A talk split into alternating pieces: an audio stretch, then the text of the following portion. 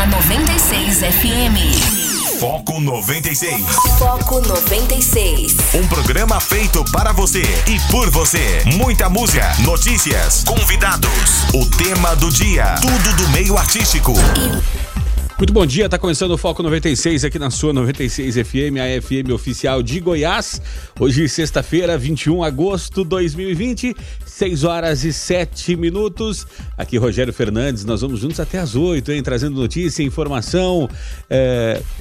E você pode participar através do WhatsApp, o DDD 62 994 34 20 96, tá?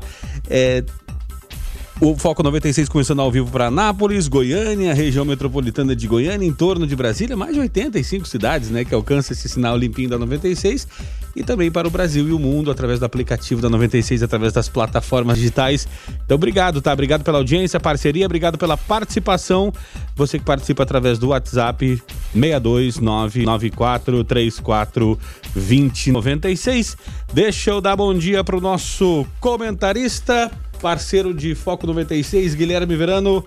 Bom dia, Guilherme. Bom dia, Rogério. Bom dia, ouvintes do Foco. E aí, estão sentindo frio, aquele frio prometido que vinha, nevasca e tal. Pelo menos aquilo deu uma esfriada, veio aquele ventinho, né? Aquela coisa, deu uma refrescada na temperatura porque estava muito quente, né? Mas aquela baixa temperatura, de fato, deve ser em outras regiões. A Anápolis, eu acho que, acho que não vai passar disso que a gente está vendo, na, tá vendo ou viu, né? Na madrugada de hoje, não. Mas, de qualquer forma, deu uma amenizada na, na temperatura. Mas é amenizada, de fato, irá com a chuva, né, Rogério? A, a respiração da gente poder melhorar, né? Mas para a respiração aqui ficar boa, mesmo ofegante, aquele pique, a gente precisa da sua participação, tá? Vem, interaja com a gente, sejam bem-vindos.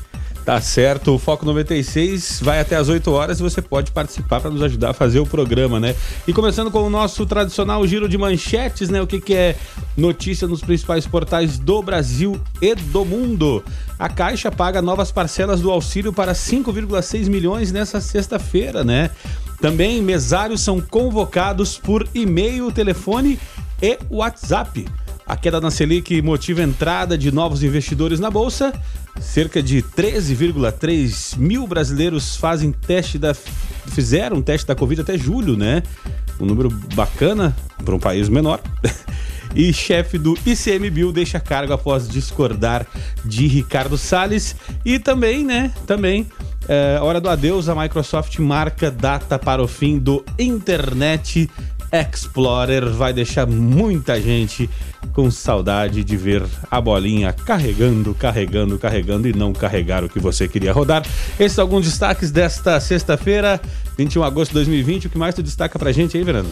Noticiário Internacional, Corrida Casa Branca, em discurso de largada, Joe Biden diz que Estados Unidos vivem temporada de escuridão. O candidato democrata faz críticas duras ao governo do presidente Donald Trump adversário de Putin. Isso não é bom de ser, não, viu, Rogério? Os médicos tentam salvar russo internado com sintomas de envenenamento. O avião com TI pode levar Alexei Navalny para a Alemanha, para ver se não se torna mais uma vítima aí do Vladimir Putin. O STF manda o Ministério da Justiça suspender dossiês sobre antifascistas.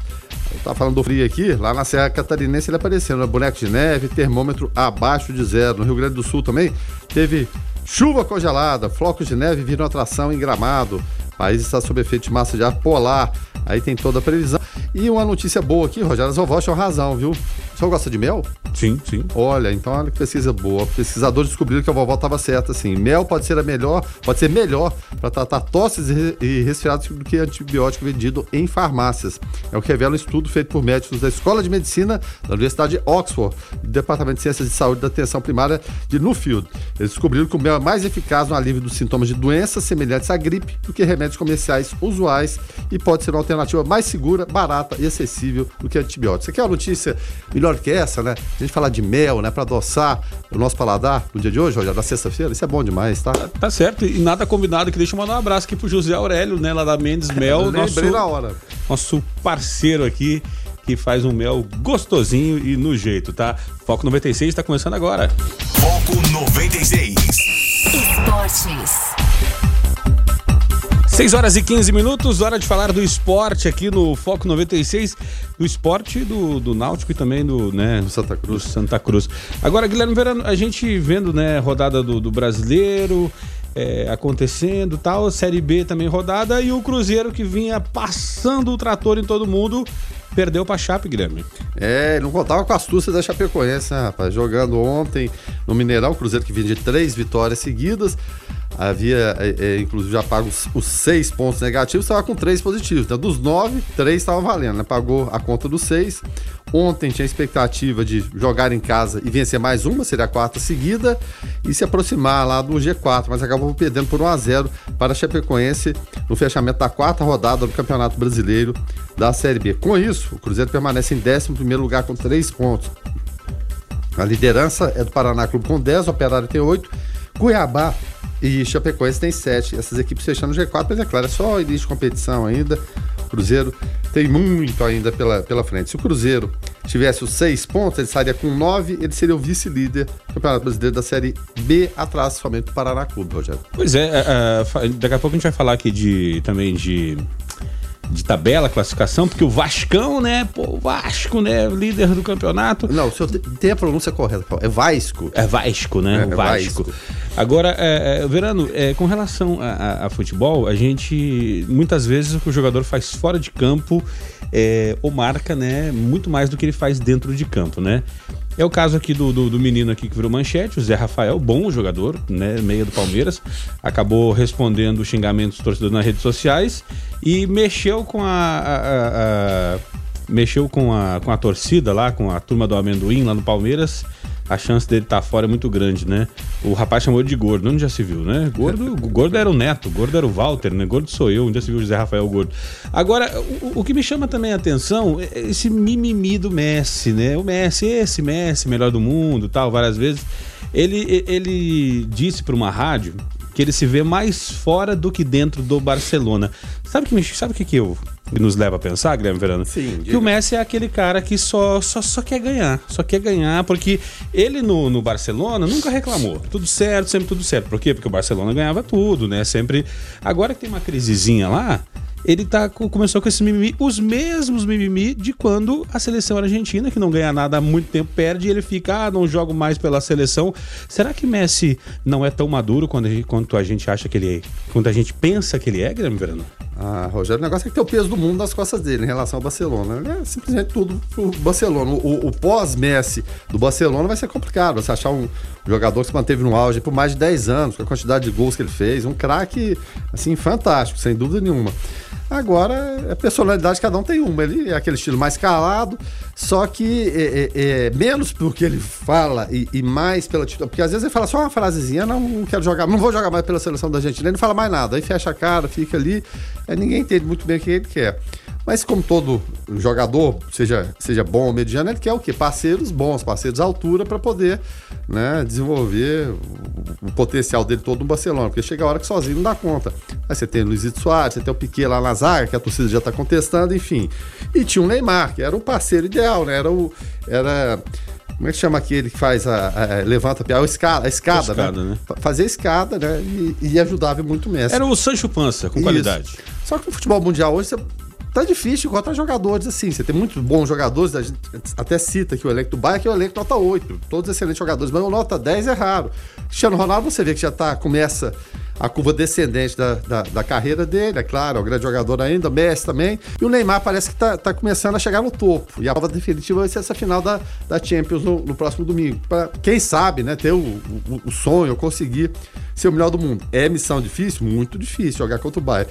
Mas, caso vença o Bayern, até pelo fato da missão ser muito difícil, pode até, né, enaltecer essa conquista. Mas ele vai ter que ter uma atuação razoável também, porque não adianta só- ser só campeão e ele não participar de Sim, formativa sim. do, do jogo. Mas não tem como Paris Saint-Germain ser campeão se ele participar de formativas, concorda comigo? É tem porque, jeito. porque ele é referência É, técnica. referência. É, você vai esperar que o Thiago Silva vai resolver a partida? Não, não vai. É.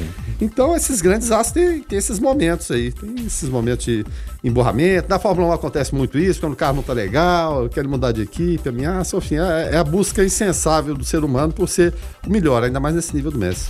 É, o, o- com relação aqui ao esporte, né? O nosso querido Wilson Trindade, Wilson Alves, lá de Trindade, falando: Bom dia, Verano, tá na hora dos flamenguistas trocar de time. Pois Jesus não volta, né? Não, esse aí não. É, Jesus breve voltará, mas não para o Flamengo, né? Agora, com relação a, a o Jorge lá do Polo Centro também mandando bom dia aqui. Valeu, Jorge, obrigado, tá? Trabalhar, né? Sexta-feira que a gente nasceu foi bonito, não foi rico, né? O Luiz Fernando por aqui falou: acho que o Messi é corintiano. Já jogou pelada com um corintiano? Desse modelo, sempre chorando, né? Será que os corintianos são chor chorões desse jeito, Guilherme Verano? Não, o Messi joga muito, né? Os corintianos são amigos dos juízes, né? O apito amigo, né? Não, isso, não sei se tem isso não, né, Rogério? Pa parece que sim, né? Parece que sim, né? É, alguns times parecem mais privilegiados em relação a outros, mas isso é outro assunto. Vamos conferir os resultados de ontem, então? Bora, Verano. É a hora do esporte, então vou falar do esporte. O esporte perdeu em casa, perdeu pro Santos por 1x0, gol de quem? Do Marinho. Ah, rapaz. Míssel Marinho, aleatório. É, esse Marinho joga muito, né? Marinho foi, é, foi só sair do Grêmio e começou a jogar bola, né? é impressionante. No Morumbi segue a saga do Fernando Diniz, né? Fala, não, é a última chance dele. Se, se não ganhar, tá fora. E não ganhou, né? Empatou em 1 a 1 com o Bahia, o Bahia, Bahia saiu na frente, São Paulo empatou, mas a diretoria disse que Fernando Diniz vai seguir firme lá. É o Raí, o Raí, é, o Raí bancou ele, né? É, exatamente. O Raí tem moral lá. E houve protesto da torcida do São Paulo, né? na, na, porta do estádio do Morumbi, enfim. E o Vasco, quem diria, quem diria, né? O Vasco venceu o Ceará por 3 a 0 jogando fora de casa lá no, no Castelão. Será que Gordiola tá balançando no cargo? O Guto Ferreira? É. Aí, eu fico, aí eu fico pensando, sabe o que? A oportunidade que o Grêmio perdeu de ir lá com os titulares. O Grêmio foi com um time reserva, não levou os titulares nem no banco e perdeu a oportunidade de ganhar do Ceará. É, começa a poupar no início, é bom, é. enfim, né? Não, e não adianta. Poupou o Diego Souza lá contra o Ceará, Aí, jogou no outro jogo, machucou. Então que tivesse jogado lá e resolvido, né? Tem que jogar enquanto tiver condição, Rogério. A minha opinião é essa. E chegou naquele limite, limite que os preparadores físicos falam que não, então afasta. Não sei nem se foi o caso, né? Ou se foi só da ideia do Renato. Enfim, o Vasco lidera o campeonato, tem nove pontos em três jogos, ou seja, 100% de aproveitamento. A única equipe com, com 100% de aproveitamento positivo, porque o Curitiba também tem 100%, mas é negativo. negativo né? é, não sei se existe isso, mas é negativo. O Inter também tem nove pontos, também é o Atlético Mineiro, só que tem uma partida a mais portanto o aproveitamento é pior. O Bahia é o quarto, quinto Santos, os dois têm sete, sexto Atlético Paranaense, sétimo Grêmio, os dois com seis, depois oitavo Botafogo, nono Palmeiras, décimo Bragantino, os três com cinco, décimo primeiro Corinthians, décimo segundo Atlético Goianiense, décimo terceiro São Paulo, décimo quarto Fluminense, décimo quinto Fortaleza, décimo sexto Esporte, décimo sétimo Flamengo, todos com quatro pontos, só que o Flamengo, pelos critérios de desempate, saldo negativo de três gols, abre a zona de rebaixamento. Goiás aparece em 18º, Goiás demitiu o técnico Ney Franco, o Túlio Lustosa também, ex-ídolo do Goiás, diretor de futebol também está de saída. O Ceará, o 19 também tem um ponto e o Curitiba, 20 último, ele não pontuou na competição. O Barroca também foi demitido. Então, com o Ney Franco já são duas, duas quedas de treinadores em quatro rodadas, Rogério. Caramba. É. Em relação à Série C, a gente de vez em quando esquece que tem o Vila, né, rapaz? O Vila disputa a Série C do Campeonato Brasileiro. E tem é, o Londrina também jogando, né? Então no grupo A, no sábado tem Jacuipense e Manaus, Ferroviária e Vila, no Castelão às 17 horas, Paysandu e 13, Botafogo, Santa Cruz, Imperatriz e Remo. E no grupo B, Ontem, na abertura da rodada, São José venceu o Brusque por 1x0. Sábado tem Volta Redonda e Tombense. Ituano e Londrina, lá no Novelli Júnior, às 16 horas. Também Boa e Ipiranga. E na segunda tem Criciúma e São Bento. Só conferindo aqui a situação do Vila, no grupo A, o Vila tá bem. O Remo lidera com 6 pontos, tem 100%. Né? São, é, é bom lembrar, foram duas rodadas. O Vila empatou com o Manaus no primeiro jogo e venceu o Paysandu no segundo. Então o Vila tem 4 pontos, o Santa Cruz também tem 4, Ferroviário 3, Manaus 2, Botafogo Paysandu 1, Imperatriz 13, Jacuipense sem pontuar. Vamos ver a situação do Londrina aqui, ou é melhor não? Vamos, vamos ver, vamos ver. Vamos ver então, né? No grupo B, o Brusque lidera ao lado do São José, 6 pontos, depois Volta Redonda, Criciúma com 4, Ituano, Tombense e Piranga com 3, o Londrina é o oitavo tem um, e na zona de rebaixamento o Boa é o nono também tem um, décimo São Bento sem pontuar, Rogério. É, agora, com relação a poupar time ou não, né? Eu fico pensando, o Inter poupou contra o Atlético Goianiense. Primeiro, primeiro tempo foi horrível. O Atlético Goianiense podia ter metido os três que meteu no Flamengo. Aí o que aconteceu no segundo tempo? Botou os titulares, ganhou o jogo, botou três, né? Lógico, com a ajuda do William é, Potter. É, negócio, foi... é, é, é porque, né? É, são cinco substituições agora, né? Até Está, assim, vamos ver se dá, né? Vamos ver se pode. Justamente. Não, não Jardel Padeiro por aqui, falei, Jardel. Bom dia, Rogério. Bom dia, Guilherme. Aqui é o Jordão Padeiro. Bom, gostaria de começar dizendo que essa noite deu um vento tão forte, cara, que eu achei que ia derrubar o meu portão. É, começou até a chuviscar na, no meu bairro, moro no Jardim Europa, não sei se em outros bairros, em outra região aqui de Anápolis aconteceu o mesmo, mas enfim, pensei que estava vindo uma tempestade por aí Mas a tempestade que estava vindo era a tempestade Vasco da Gama. É, Vascão tá aí na liderança. 3 a 0 em cima do Ceará, um golaço do Felipe Bastos. Vasco! É, deixar o pessoal, deixar o Tem pessoal, essa onda. tem deixar o pessoal curtir curtir, né? Foco 96. 6 horas e 31 minutos, esse é o Foco 96. Quem tá chegando por aqui é Jonathan Cavalcante, com Igreja em Ação. Bom dia, Jonathan. Olá, bom dia, um grande abraço a você e a todos os ouvintes que nos acompanham na edição de hoje do Foco 96, nesta sexta-feira, dia 21 de agosto. Paz e bem. O Conselho Episcopal Pastoral CONCEP da CNBB, Conferência Nacional dos Bispos do Brasil, reunido virtualmente na manhã da última quarta-feira, escolheu por unanimidade Educação como tema da campanha da Fraternidade 2022 integram o CONCEP da CNBB, os quatro bispos da presidência da entidade e os 16 bispos que presidem as suas comissões episcopais pastorais. O secretário executivo das campanhas da CNBB, Padre Patrick Samuel Batista, informou, antes da votação dos bispos do CONCEP, que chegaram 19 sugestões de temas, sendo oito vindas do próprio CONCEP da CNBB. Educação, Economia de Francisco e Trabalho, migração e mobilidade urbana, adoção, educação sanitária e preventiva, castidade, povo negro e realidade do trabalho. O arcebispo de Montes Claros, Minas Gerais, e presidente da Comissão Episcopal Pastoral para Cultura e Educação da CNBB, Dom João Justino de Medeiros, manifestou sua alegria pela decisão do CONCEP. Essa notícia chega num momento que traz grande alegria. Fiquei muito feliz de dedicar a campanha da Fraternidade 2022 ao tema da educação, disse. Ele reforçou que haverá um longo processo de preparação da campanha, incluindo a decisão sobre que ênfases serão abordadas no horizonte dessa campanha. Contudo, adiantou que a perspectiva é trabalhar a educação para o humanismo solidário. Jonathan Cavalcante para o Igreja em Ação. Foco 96. 6 horas e 51 minutos. Segue por aqui o Foco 96 na sua 96 FM, a FM oficial de Goiás. O ouvinte pode participar através do 994 34 2096. Dessa forma você que nos ajuda a fazer o Foco 96. Agora, Guilherme Verano, ontem é, a gente viu a votação na Câmara, né? Tava aquela, aquela apreensão. O Carlos Roberto, até na sua coluna ontem no Observatório, falava né, que no Senado já estava resolvido e que aguardava, né? O presidente aguardava eh, que Maia fizesse a sua parte lá na Câmara e conduzisse a votação, né? Lógico, né? Usando o seu poder ali de, de, de, de, de condução, de gestão da Câmara, né? Para que mantivesse o veto do presidente. Acabou que Maia fez a sua parte, eh, manteve-se o veto e agora é aguardar, né? é, é, de fato, a- de aguardar o, o pessoal espernear, né? O pessoal sempre o pessoal que perde esperneia, não tem jeito, né, Verano?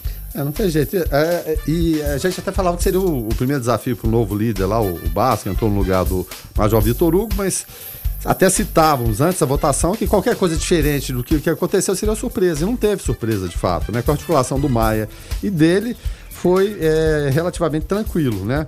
Então, com a manutenção do veto, fica proibido até o fim do ano que vem dar aumento salarial para qualquer categoria de serviço público no âmbito federal, estadual e municipal. O placar, ele foi bem elástico, né? Foi 316 votos sim, ou seja, pela manutenção do voto, e 165 votos não, pela derrubada e apenas é, duas abstenções. Só para lembrar, Rogério e ouvintes, essa proibição de reajuste para o funcionalismo público, ela foi o quê? Uma contrapartida do governo para repassar 60 bilhões a estados e municípios, né? Que desde que não fossem usados para esse fim. O pacote todo dá 125 bilhões, entre algumas dívidas são roladas, enfim, são proteladas. Isso foi em maio ainda, e o, o intuito disso tudo é di- diminuir o impacto da, da crise da pandemia no, no país. E, e até voltando uma, uma casinha antes, em relação à votação do, do Senado, que no, no, no Senado foi ao contrário da Câmara, foi, é, me parece, um protesto dos senadores em relação à si- à situação lá de trás ainda, quando o presidente Jair Bolsonaro permitiu aumento né, a, a policiais do Distrito Federal e de alguns ex-territórios, né, como Acre, Amapá, Roraima, que seja, e é, esses aí ficariam de fora. Aí o Senado pensou assim, ó, puxa vida, a- a gente vai ficar de mal agora, vamos vetar o, o reajuste do, do funcionalismo público, quando lá atrás o presidente Jair Bolsonaro permitiu dessa forma. Aí fizeram tipo esse protesto, digamos assim, para ficar bem com o eleitor também, porque né, todo político ele, ele quer isso, mas na Câmara, é claro, com as benesses cedidas ao Centrão, a coisa caminhou dessa forma. O, Paulo, o ministro Paulo Guedes perneou, falou, e o ministro Paulo Guedes podia ficar mais calado e trabalhar mais, né, gente? Cada fala dele é um, é um desastre. Mesmo que ele tenha razão nas falas, parece que ele não sabe colocar aquilo muito bem, coloca de uma forma ostensiva. Mas, enfim. Vida que segue, não, não poderia haver uma retaliação em cima de alguma coisa inconsequente né, e protetiva que o presidente Bolsonaro fez para os seus lá atrás, você pegar e, e de certa forma, é, não, não, deixar, né, não derrubar esse veto, né, seria realmente muito complicado, geraria é, um prejuízo muito grande. Mas é claro, né, as categorias reclamam, né, várias delas falam que não tem aumento há muito tempo. Enfim, cada um tenta puxar para o seu, mas nessa queda de braço aí, por enquanto, o presidente Jair Bolsonaro venceu. É, vale só salientar, né, Verano, antes que, que, que pense-se, né, que, poxa, o pessoal tá falando lá, tá contra o aumento. Não, não é, ninguém é contra o aumento de ninguém, cada categoria claro, que lute claro pelo que seu e, e, e, se precisa receber um aumento, se a gente sabe de, de várias situações aí, falamos de o pessoal do Correio, né, que lutando aí pela, pela, pela situação deles, ok, tudo certo. A questão é que o, os estados, na hora de pegar o dinheiro, aceitaram a contrapartida, de não, de não ter o reajuste, né? Todo mundo fez essa cota de sacrifício. A gente sabe que as empresas privadas, muita gente demitida, muita gente para não ser demitida aceitou redução de salário, aceitou redução de jornada. Então, é, o funcionalismo público vai ter que, infelizmente, também fazer essa cota de sacrifício nesse momento. Né? O, que, o que só se lamenta, eu voltei lá atrás, foi o quê? Foi uma proteção para uma categoria específica. Sim, justamente. O corporativismo. Hum, é, né? não deveria ter sido feito e, e, e é, é, claro, é uma, é uma, uma categoria, né? Que é bem próxima né, ao presidente Jair Bolsonaro. Mas, enfim, vamos tentar virar essa página e seguir adiante da, da forma que dá. Mas o Brasil vive desses tropeços e solavancos. Foco 96.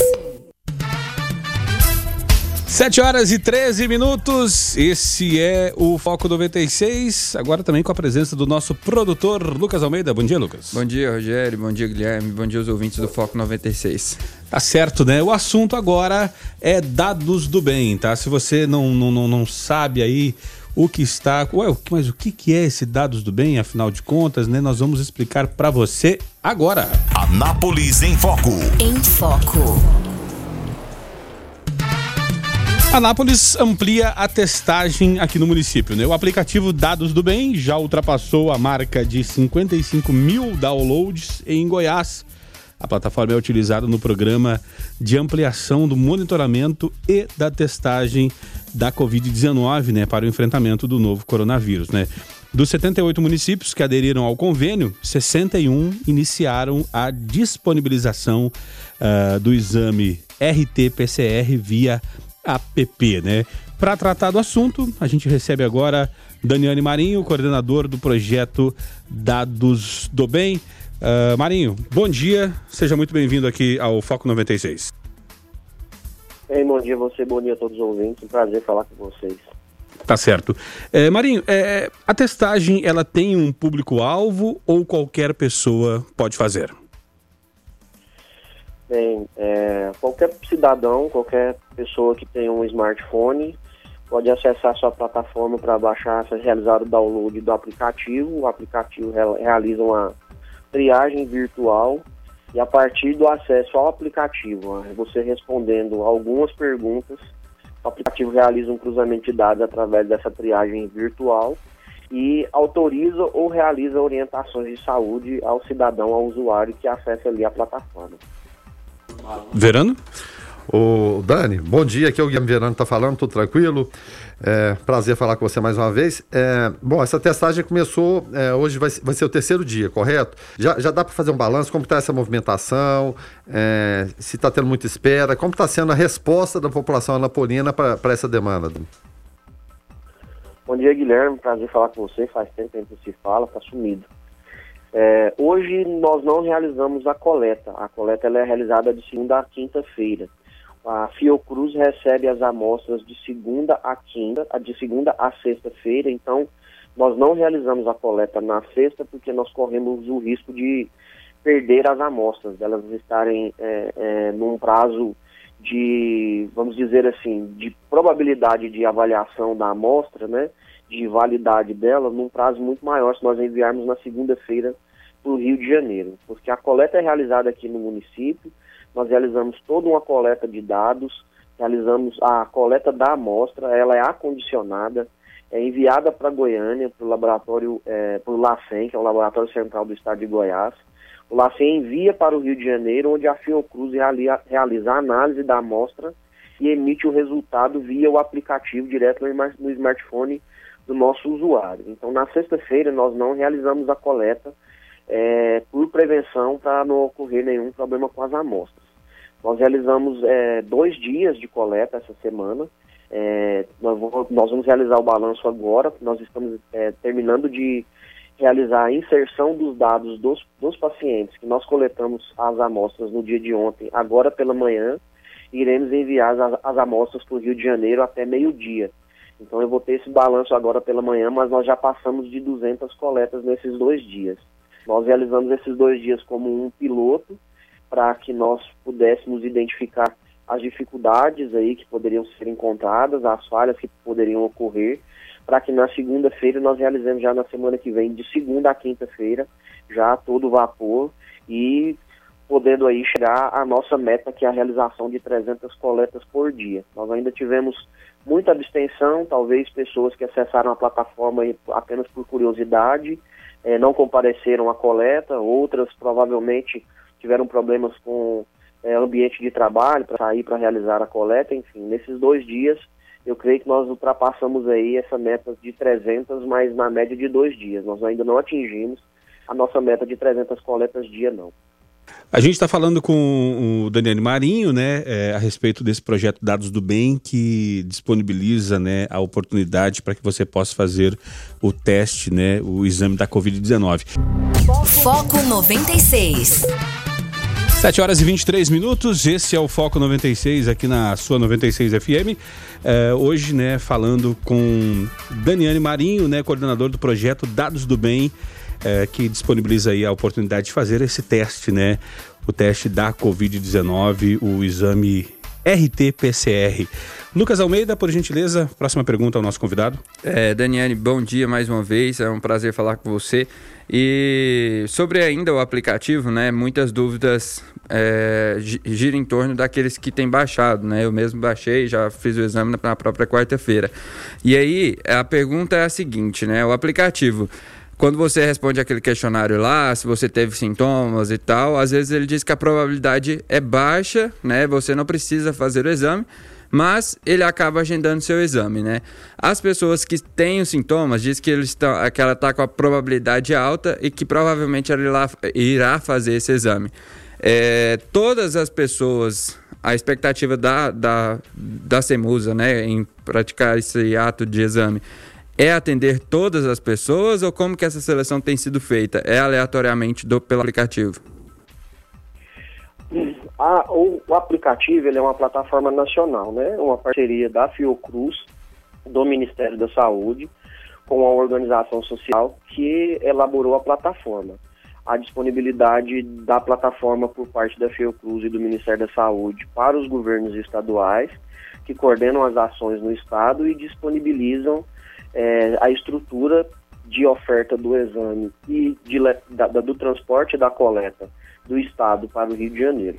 Então, o papel da Prefeitura Municipal, o papel do município nessa ação é a coleta dos dados no local no momento da amostra. Então, o cruzamento de dados que é realizado para a seleção do paciente que irá acessar é, as informações, acessar a coleta para poder realizar o teste, é, é definido pelo, pela Fiocruz, definida pela plataforma. Então, nós não temos acesso à, à plataforma para definição de que todos os pacientes é, irão realizar o exame. A triagem virtual que é estabelecida no, no na plataforma, ela busca a realização é, de um cruzamento de dados para que quem vai ter acesso, para a pessoa que vai ter acesso à realização da coleta, ela esteja no momento, nesse momento, numa situação mais próxima possível de estar contaminada.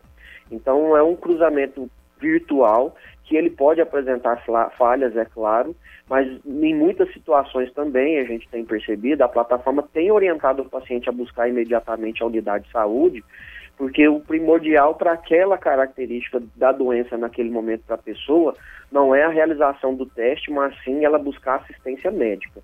Então a plataforma ela tem é, vários perfis para definição de quem vai realizar o teste, mas a principal intenção dela é antecipar os sintomas, antecipar é, a fase de que a pessoa entre no momento agudo da doença. Então muitas vezes é, a pessoa que está com sintomas claros de Covid, que nesse momento ela necessita de assistência médica, a plataforma não encaminha para a realização do teste, pois o resultado do teste vai levar aí de, de três a seis dias para chegar para essa pessoa. E essa pessoa necessita, nesse momento, da assistência médica. E aí ela necessita acessar o teste por outras formas, de forma mais imediata, e necessita, na verdade, de uma condução clínica. Por isso, muitas vezes, a plataforma não encaminha a pessoa para realizar o teste e já orienta para que ela procure uma unidade de saúde.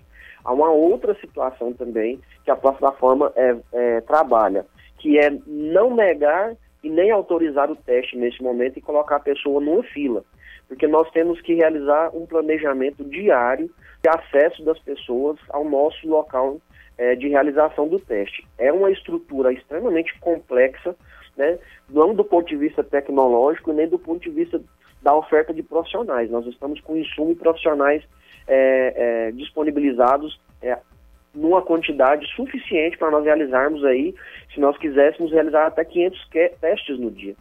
O nosso maior problema é a coleta de dados, que é uma fase muito complexa, porque a intenção do teste e da plataforma é realizar é, monitoramento do paciente assintomático, porque o paciente assintomático que está contaminado nesse momento, ele é um potencial é, paciente que pode buscar uma rede hospitalar amanhã. E nós precisamos ter uma, todos os dados e toda a orientação necessária para nós realizarmos o rastreamento daquele paciente que der positivo, para que nós possamos conduzir o seu caso para que ele não tenha complicações maiores, para salvar a sua vida e ofertar a rede hospitalar de acordo com a sua necessidade. Então a plataforma ela tem vários objetivos, ela nós precisamos coletar dados à fase, inclusive o Lucas está é, é tá dizendo que passou por lá na quarta-feira, deve ter percebido. A fase mais demorada é a fase da coleta de dados. A coleta da amostra ela dura cerca de dois minutos. Mas a fase de coleta de dados ela é a mais complexa que nós precisamos ter todo o perfil desse paciente para que se ele esteja sintomático, nós, né, assintomático e contaminado, nós possamos realizar o rastreamento dele e ter uma para auxiliar no nosso planejamento e tomada de decisão para a oferta de leito hospitalar, de leitos de UTI. Então é uma fase muito complexa. Nós iniciamos com muita cautela, é, com a quantidade que nós damos conta de conduzir e com a perspectiva de ampliar essa testagem para a meta de 300 testes por dia.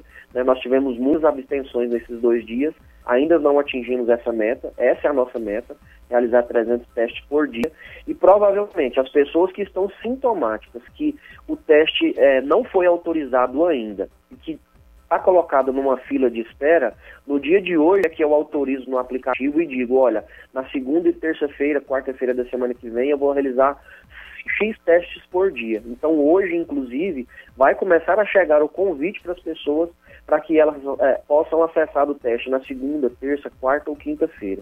Então há todo um planejamento diário, complexo, manhã, tarde e noite, para que o teste seja ofertado e para que principalmente a coleta de dados seja realizada. Por isso que o nome do programa chama-se Dados do Bem. A intenção é identificar um paciente contaminado, assintomático, que é potencial é, paciente que vai buscar a rede hospitalar nos próximos dias, para que o gestor municipal possa ter a condição de realizar as suas avaliações e tomadas de decisão para que esse paciente, na hora que ele necessitar acessar a rede hospitalar do município, ele tenha acesso com facilidade para que a gente possa salvar a sua vida. Marinho, a gente sabe que tem, tem, tem gente que tem medo de agulha, né? Tem gente que, que, que, enfim, que não busca o atendimento médico por uma série de questões. E agora, dentro né, desse monte de, de palavras novas que entraram no nosso vocabulário, né? Assintomático e, e uma série de coisas, tem agora os, os exames, né? PCR, é, enfim, uma série de, de, de, parece nome de partido político, né? Afinal de contas, esse exame é o, da, o de sangue ou é aquele que o daquele cotonete com quase um metro de comprimento? É o cotonete, mas ele não tem quase um metro, não. Não assusta a população, não. É um cotonetezinho, né? É, é, que garante a segurança da coleta para o paciente e para a equipe, é, que acesso, acesso é, é, um PCR que nós estamos realizando é nasofaríngeo, então é o exame do cotonete, que a população tem chamado o exame do cotonete que nós estamos realizando, que é considerado aí pela ciência como padrão ouro para a identificação do coronavírus em fase aguda. É, o pessoal, o pessoal fala de, do incômodo, né? Muita gente, às vezes a gente vê a imagem ali, o pessoal, o, né, o olho sai uma aguinha na hora ali. E afastando, o cotonete, o é, vai aproximando, a Justamente, né? Eu fiz o teste, o, o, é, Lucas, é, o Lucas fez também, o incômodo é 30 segundos. Sim, é, mas lembrando que é o, tá de acordo com especialistas, é o mais eficaz para diagnosticar se você tá com, a é, com o vírus naquele momento, entendeu? Então acredito que é, talvez seja até por isso, né, Marinho, que a prefeitura escolheu que fosse esse o teste que fosse disponibilizado, não é? É assim, é, é, e... não, não é a melhor coisa do mundo, mas é, também não é a pior, não. O incômodo é 30 segundos e é, passa não, e, não, e é não, não, a população não precisa ter medo, né? É só um desconforto, não é, não sentir, não, você não sente dor, você sente um desconforto, mas que é rápido também e, e pronto. E passa. A intenção do teste, é, nós temos vários tipos de teste para coronavírus, mas o teste que identifica no momento, né? Na fase inicial de contaminação, se a pessoa foi contaminada ou não, é o PCR.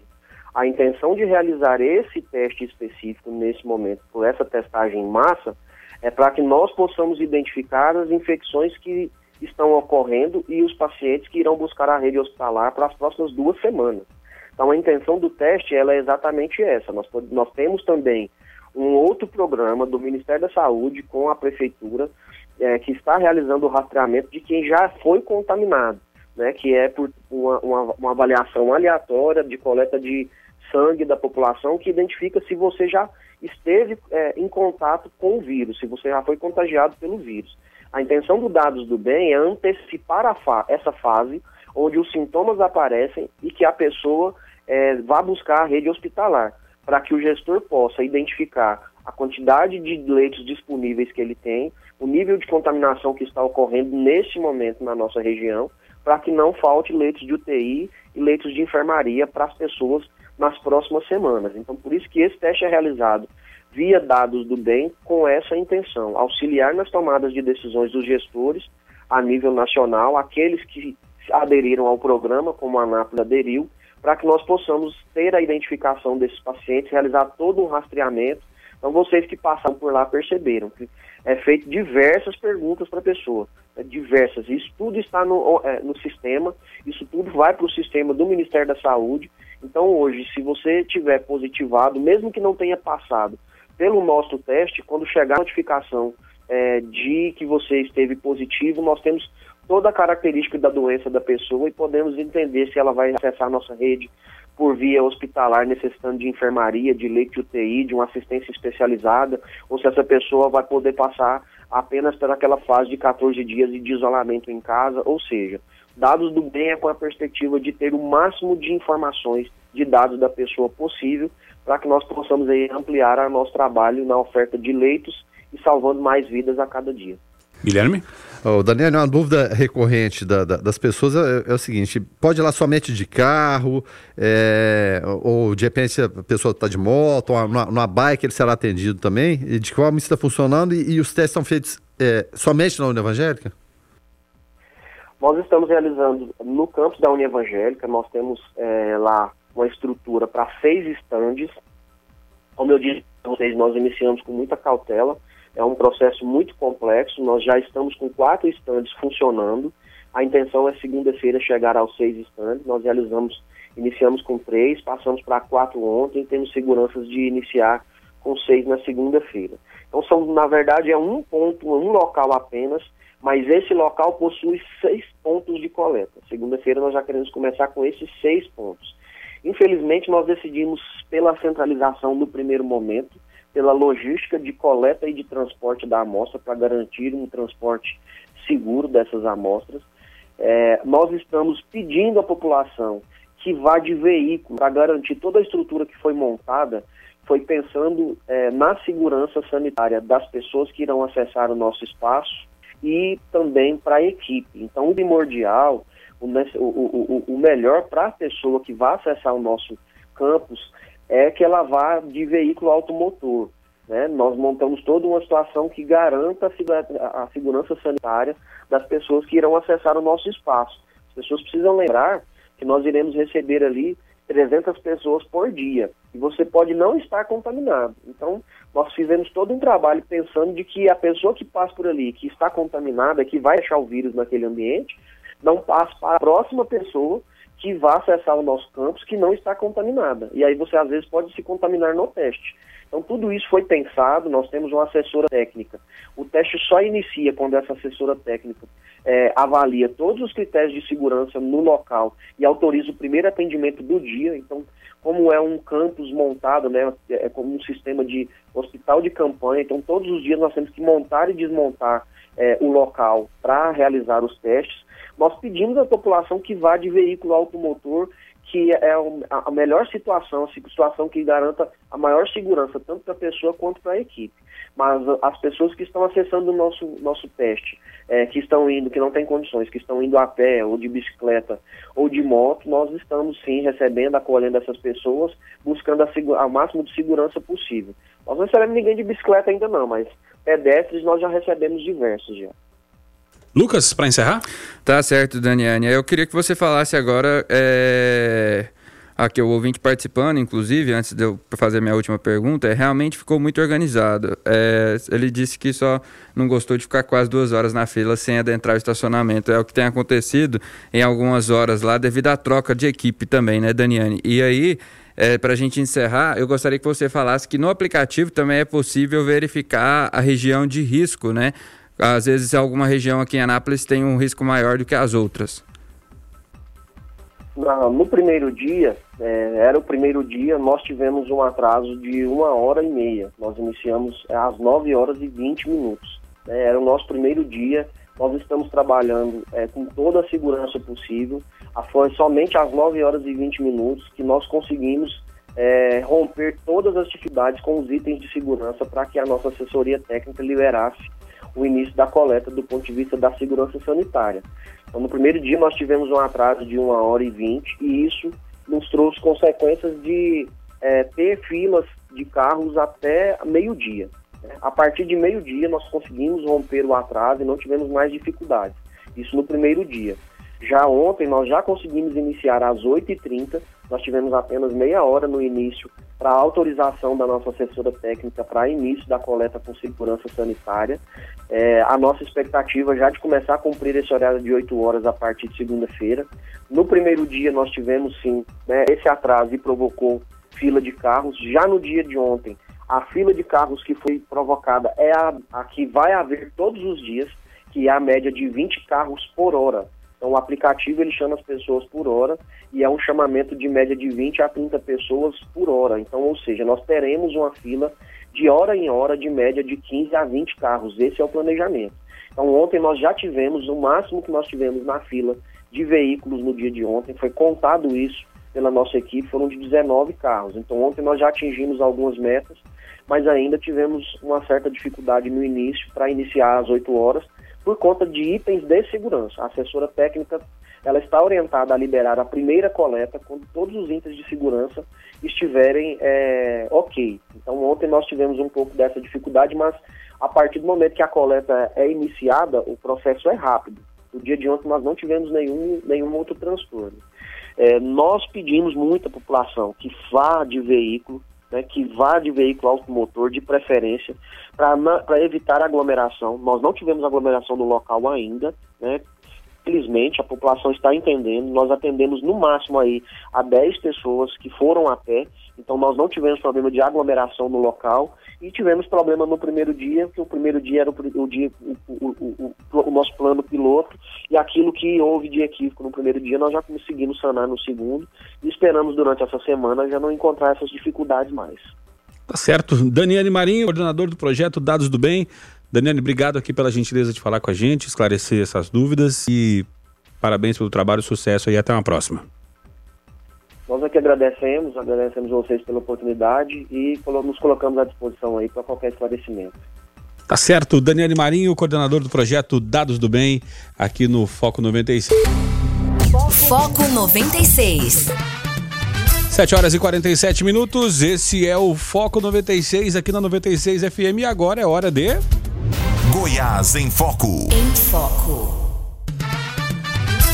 Estado suspende contrato de gestão com a OS da Saúde. Mais informações, Lucas Almeida. Isso mesmo, Rogério. O governo estadual decidiu suspender a execução de contratos de gestão para o gerenciamento, a operacionalização e a execução de ações e serviços de saúde celebrados entre a administração pública e a OS, né, o Instituto dos Lagos. A decisão foi publicada no Diário Oficial do Estado da quinta-feira. No último dia 3 de agosto, a Secretaria Estadual de Saúde eh, do Estado de Saúde informou que havia solicitado à Casa Civil a desqualificação da organização que não estaria cumprindo as obrigações contratuais. A OS é responsável pela gestão dos hospitais de campanha de Águas Lindas, e de São Luís dos Montes Belos, além de policlínicas de Posse, Goianésia e Quirinópolis. E aí, Guilherme Verana, a Secretaria de Saúde ainda ressaltou que os acordos firmados para abertura e disponibilização dos leitos foram descumpridos. É, e aí o que a gente espera é isso, né? Não cumpriu o contrato, ele tem que ser rompido. E, e, não tem que ver quem é, não. Tem que, né? É claro, o Estado está aí para isso. É o que se espera da Secretaria de Saúde, ainda mais em momento de, de pandemia. Agora, como você firma um acordo para abertura e disponibilização de leito e, e, isso aí não cumpre. Então não tem como, né? O, o, Estado chegou a enviar essas, essas notificações, né? Para que a OS regularizasse a situação do contrato. E tem mais, né? Entre os itens de descumprimento, também está não apresentação de projeto após um mês de assinatura do contrato. Mas eu fico pensando, será que não, não examinaram se a OS teria competência ou não para isso? Vou descobrir somente depois? Não, não é possível, né? Ele foi celebrado em 3 de fevereiro deste ano e previu o quê? Implantação de serviço de hemodiálise na Policlínica lá de Posse, incluindo, é claro, as adequações são necessárias né, na estrutura física, as reformas, horário de funcionamento, caso necessário, cronograma também de aplicação, estimativa do orçamento é, para o investimento em custeio. Então, é, é, é, ficamos assim por entender, a atitude é certa, evidentemente não cumpriu, é claro, tem que, né, tem que romper. Mas será que não verificaram antes se tinham expertise, como que estava funcionando, ou, ou, se consultaram, puxa vida, né? De, de que forma eles trabalham no dia a dia? É, bom, é o que a gente fica sem entender, mas é claro, mais informações vão, vão surgir. Diversos ofícios foram enviados, né? Para sanear essas irregularidades, ou seja, houve, ou, gente, vocês não estão cumprindo, mas vão cumprir, vão, vão fazer isso aí da forma que tem, tem que ser feita? Parece que não, né? E é, uma data aqui mais recente, em 7 de julho, foi encaminhado um novo ofício, esse determinando um prazo de 48 horas para regularizar o contrato de gestão. Ora, gente, não tinha sido regularizado até então, ia ser 48 horas? Bom, a OS respondeu em 29 de maio, mas o projeto inicialmente apresentado não se encontrava adequado, né? Aí tem, tem também é, o Hospital de, de Campanha de Águas Lindas, né, que recebe os pacientes da Covid. Enfim, não, e olha só a gravidade entender, né? dessa, que questão, isso? né? Porque a gente vê que é, se há uma preocupação em disponibilizar o leito de UTI, mas no quanto à manutenção, então, porque, por exemplo, lá no Hospital de Campanha de Águas Lindas, é, havia o descumprimento de manter, a, ou seja, havia uma manutenção inadequada de pacientes críticos em unidades de baixa complexidade, e, o uso né? de catéter nasal em bala de oxigênio e a necessidade de remoção desses pacientes para unidades de outras regiões mais distantes. Então, é, um peso, né, que a gente, às vezes, por exemplo, num processo licitatório escolhe uma, uma OS e infelizmente ela não cumpre com aquilo e acaba, querendo ou não, pode, podendo é, que a gente perca vidas, né? Aí tem, tem, tem a resposta, ou a não resposta, né? O, o, Instituto dos Lagos Rio, ele se absteve de, de, manifestar sobre as queixas das recusas aos atendimentos. Eles se limitaram a relatar como suficiente o funcionamento da unidade com 10 leitos de unidade de terapia intensiva, sem apresentar no cronograma para abertura do quantitativo integral de leitos contratados. Aí a gente pensa e volta lá atrás que está na origem. Será que eles têm essa competência? Eles provaram isso porque nesse festival aqui de incongruências, incoerências, incapacidade principalmente, parece que ninguém consultou nada em relação a, esse instituto aqui, Lagos Rio. Né? É, agora eu vou, eu vou me apropriar aqui de uma, uma, frase de Carlos Roberto de Souza, o nosso comentarista aqui, nosso colunista, do foco do observatório, fala: o governador respeita o povo. Porque coloca uma OS sem saber se eles têm expertise para tocar o serviço ou não. Agora a, a operação vai voltar para a mão dos servidores, que vão ficar mais sobrecarregados ainda, e aí fica né, complicado, né? Porque um, um serviço que já não é bom né, pela falta de pessoal agora com, com menos com menos gente ainda, com mais atribuições acaba ficando pior ainda. Foco 96. Notícias. TRE Goiás se prepara para eleições com mudanças e reforço em medidas sanitárias por causa da pandemia, né? Para evitar a disseminação do coronavírus, sistema biométrico não será utilizado. Todas as sessões terão álcool em gel para mesar os eleitores, além de marcações no chão para evitar aglomerações. Lucas Almeida. Isso mesmo, Rogério. Como você disse, né, com a proibição do uso do sistema biométrico, a identificação poderá ser feita por meio de um documento oficial com foto ou pelo aplicativo e-título, onde você tem acesso ao seu título de eleitor via é, forma digital. O programa também poderá ser usado para fazer a justificativa de quem não puder votar.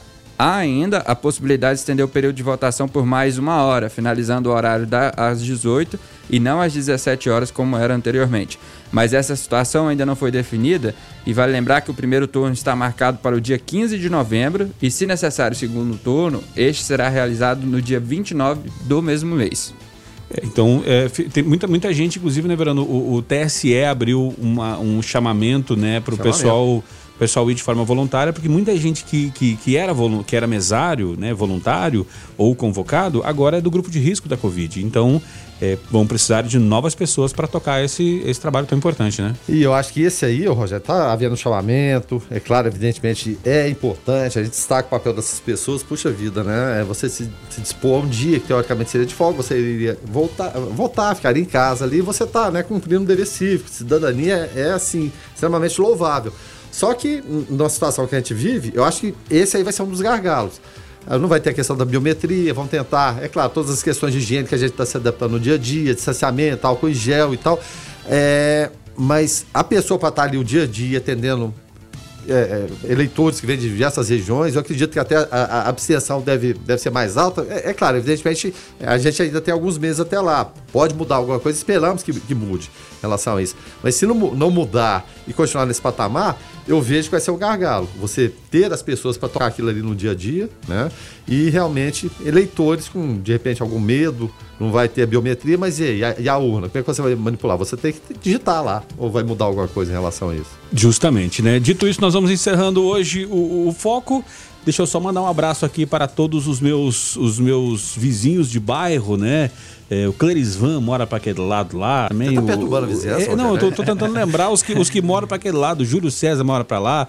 É, é, o Júlio também, baixista, mora para aquele lado lá, porque hoje é aniversário da Jaiara, um, ah. bairro, um bairro cidade. É, esse bairro tão gostoso, que tem tudo lá, bacana, é, de um povo muito legal um bairro organizado, muito bom. Eu mandar um abraço aqui lá pro presidente da associação, lá pro Vantuir. E um abraço para todos os meus vizinhos lá da Jaiara, que está fazendo 70 e quantos anos? 72, Rogério. 72 anos. Bacana. É, aproveitar que você falou de vizinho, também deixar um abraço aqui mais que especial para uma pessoa que sempre me cobra quando me vê. Ah, Lucas, você tá lá na rádio e nem você manda um abraço. Um abraço, é, um abraço pro casal, a Terezinha e o João, que também é meu vizinho ali no Vitor Braga. Eles são as pessoas muito queridas, muito próximas, então fica aí meu abraço. E também parabenizar a Jaiara pelos seus 72 anos, a Jaiara, que é quase outra cidade, mas também faz parte de Anápolis. E parabéns então para Jaiara. Não pela distância, né, Guilherme mas por ser um bairro hoje que tem tudo e a pessoa, se quiser, não precisa sair da Jaiara para fazer nada. Não, claro que não. É a cidade ali. Tem até shopping, já deu quase 80 mil habitantes, né? E oficialmente o, o bairro foi lançado em 1948. Né? Então, é, isso é muito interessante, é muito, muito bom, muito bacana. Um abraço para toda a região que nos escuta diariamente aí. É muito bom ir na, ir na Jaiara. Tá certo, a gente vai ficando por aqui então. Na sequência tem o David Emerson, o DW. A gente volta na segunda-feira com o Foco 96. Lucas, até segunda. Até segunda, Rogério. Os ouvintes aqui participando também, mandando um parabéns pra Jaiara, né? Muitos ouvintes de lá, o Giovanni. É, o Luiz Fernando perguntou se é feriado lá na Jaiara. Não, hoje. não, não é feriado.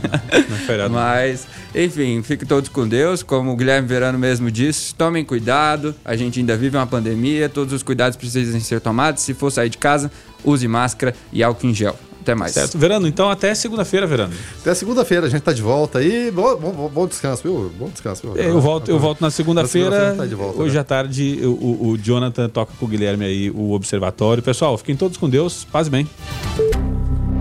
Foco 96.